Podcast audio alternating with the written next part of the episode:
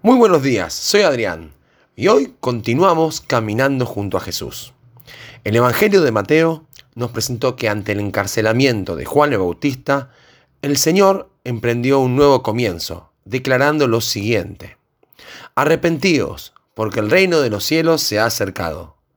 Marcos añade el mandato de creed en el Evangelio. Aunque Jesús comenzaba a encaminarse en su ministerio de carácter público, encontrando discípulos a medida que avanzaba en su caminar por las tierras de Galilea, el mensaje que compartía era el mismo que tiempo atrás había estado predicando Juan en el desierto cerca del río Jordán. Es decir, podía emprenderse un nuevo camino, pero el mensaje sería el mismo. Esto es algo de notar en toda la palabra de Dios. Muchas veces, al ver a las personas emprender una nueva etapa en sus vidas, terminan cambiando no solo la dirección en la que se dirigían, sino también el mensaje y las convicciones que compartían. Pero el Señor Jesús nuevamente nos da su ejemplo, para que sigamos sus pisadas. El mensaje declarado por Juan en el desierto y por el Señor en Galilea era el mismo que Dios siempre transmitió en su palabra.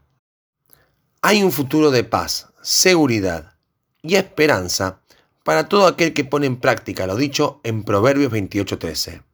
El que encubre sus pecados no prosperará, mas el que los confiesa y se aparta alcanzará misericordia. Distintas palabras, pero un mismo mensaje. Y este mensaje es una buena noticia.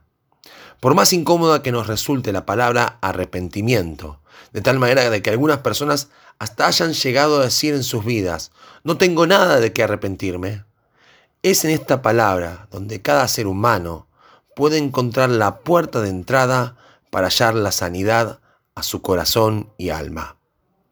Por eso mismo, Salomón nos invita a no ocultar o a no intentar tapar nuestras faltas, sino por el contrario, darlas a conocer. Pero la pregunta es, ¿a quién? A quien se ha acercado para vendar nuestras heridas y sanar nuestra vida. A Jesús. Es indudable que a veces lo que termina perjudicándonos en este aspecto es nuestra desconfianza. Así como dudamos de las personas, muchos dudan de Dios. Pero debemos saber que Él es digno de confiar. Por esto mismo la invitación es tan clara y sigue resonando todos los días. Crean a la buena noticia. Confíen en Jesucristo. ¿En qué consiste esta buena noticia? ¿Cuál es el mismo mensaje que viene resonando desde la eternidad? Ya se lo preguntaba aquel antiguo patriarca llamado Job. ¿Quién me diera el saber dónde hallará Dios? Y es en el Evangelio de Juan 14.9, donde Jesús responde la misma pregunta de Job, pero en esta ocasión siendo realizada por Felipe. El que me ha visto a mí, ha visto al Padre. ¿Cómo pues, dice tú, muéstranos al Padre? La buena noticia consiste en que Dios se ha acercado. Él ha venido al encuentro nuestro, con la idea de curar nuestras heridas y transformar nuestras vidas.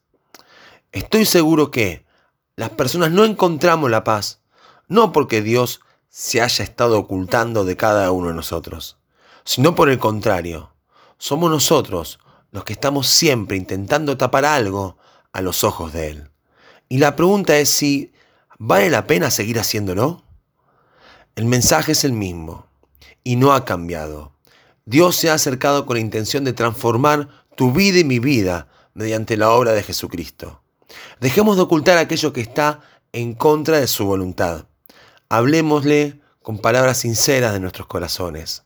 Él sabe escuchar. Y decidamos apartarnos de aquellas acciones que lo entristecen y nos alejan de Él. La única forma de que nuestras vidas sean encaminadas hacia la verdad es caminando con Jesucristo. Dice Proverbios 16:6, con misericordia y verdad se corrige el pecado, y con el temor de Jehová los hombres se apartan del mal.